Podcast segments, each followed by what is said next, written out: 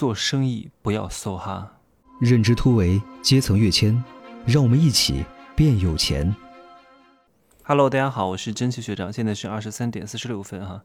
今天晚上呢，我见了一个朋友，他前几年和朋友一块开了一个店，然后今天终于倒闭了，他很开心的跟我讲，终于倒闭了。我说你干嘛这么开心？他说，他说因为这个店啊，每天都在赔钱啊，终于到了止损线，然后大家都不投资了，就好聚好散。啊，以后有机会还会再合作的，毕竟都是拿副业在做，所以也都亏得起。你看这个心态就很好。你要知道，大多数的人如果是孤注一掷，各位啊，我知道你们很多人都是做生意的，很多的加盟商啊，你们的领导人、推荐人都会告诉你，你一定要孤注一掷，你一定要破釜沉舟，你一定要斩断后路，你一定要专心致志啊，是不是听说过很多？我经我我我用我切身的经验跟你讲，讲这种话的人，非蠢即坏啊！要不就是他蠢，要不就是他坏到了骨子里啊！真的，你让别人放弃一切来跟你干这个，大多数人都会折戟沉沙，大多数人都是炮灰，大多数人都挣不到钱的。于是他会。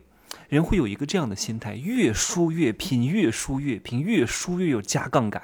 他因为人不信自己会输，凭什么我不会输？我的运气好着呢，我不会输。于是你看，在赌场上的人，我从小就会打牌哈，牌九数花我样样都会。从小我也进赌场，我很清楚这些赌徒的心态是什么：赢了不想走，输了还想赢。啊，真的啊，赢了不想走，输了还想扳回来。他总觉得自己是赢家，怎么可能嘛？不可能的。于是他输了，要借高利贷借钱。各位，你真的，我见过很多放高利贷的，都被咔干掉了，真的。哎呀，好血腥，我真的都见过，当场剁手的。还不起高利贷的、绑架的，我都见过。我还见过这些活生生的犯罪人员。当时我还小，才上小学的时候，大多数的老板啊，只能看到自己的盈利，他看不到自己的亏损。为什么他看不到？因为他不信自己会输啊！特别是在老板陷入困境的时候。大多数的老板，大多数的人都是感性的，他会拼命的砸钱，他会想着加杠杆救回来，但是回血的概率是很低的。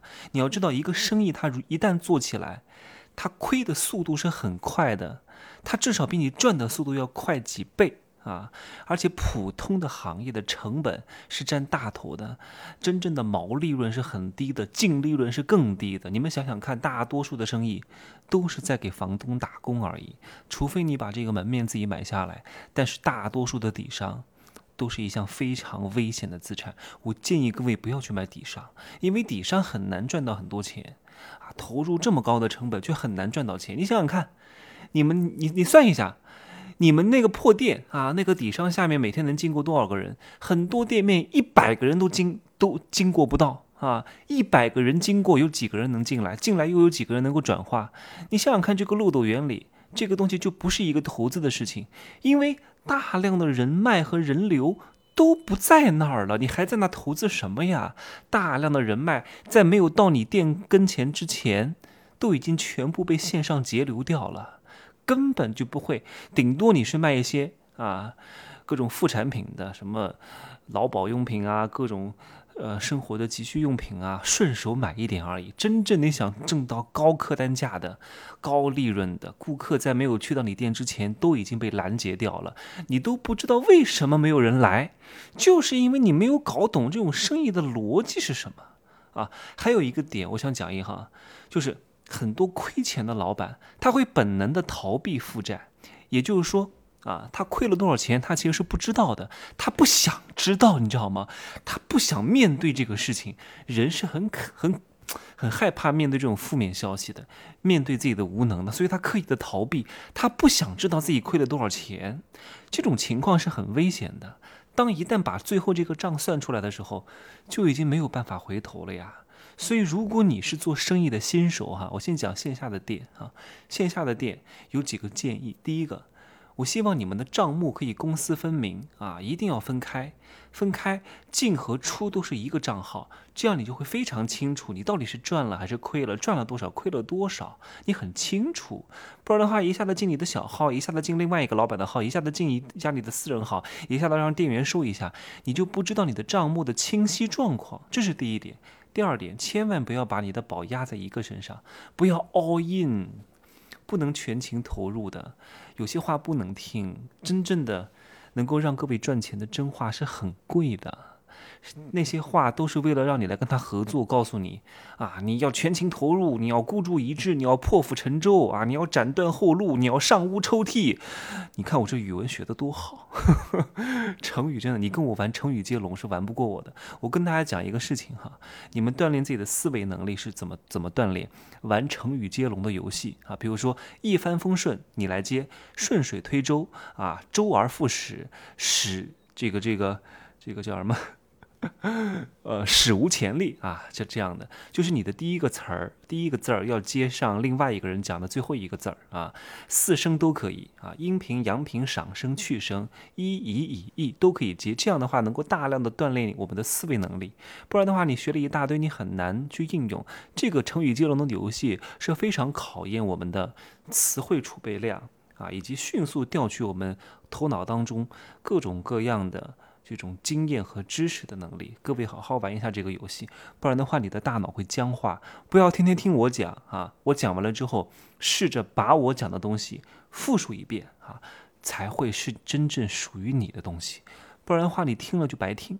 包括你们有机会听到我的《封神课》和《天龙七部》，尽量把我讲的东西复述出来，这个东西才是你的。我不怕复制啊，我不怕你们来讲我的东西，没关系啊。这个世界上啊，就是人多啊。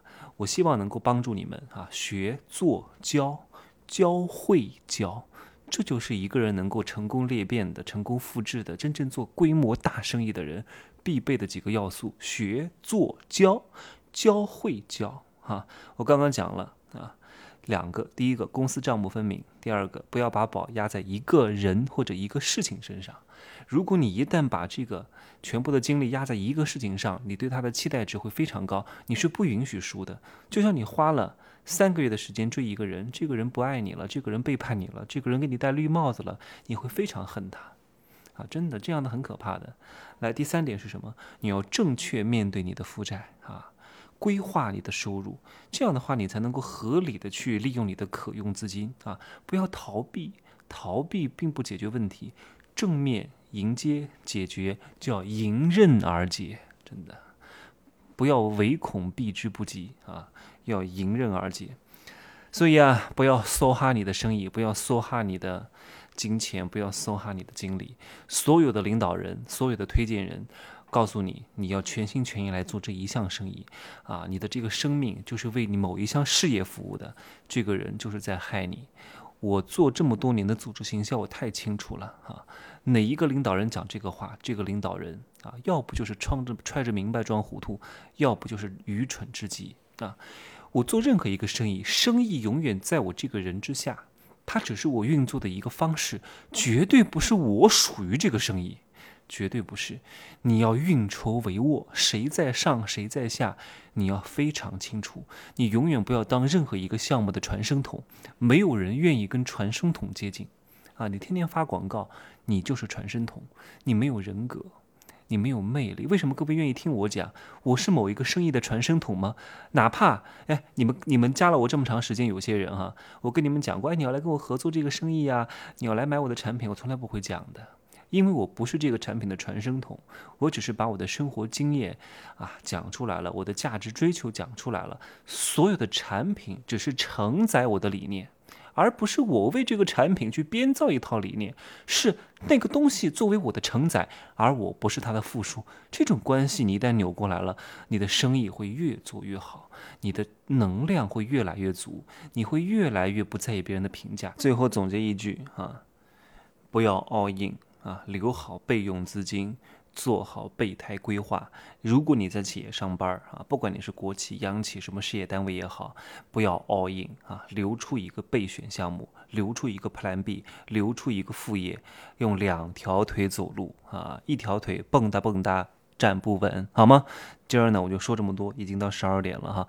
啊，今天是一月一号啊，新年的开始啊，这一生很长，长到你是可以从啊，你可以眼看它高楼起，这个一生也很短，短到啊，时间稍稍的不珍惜，时光荏苒，岁岁月如梭，一下子就过去很多年了。好吗？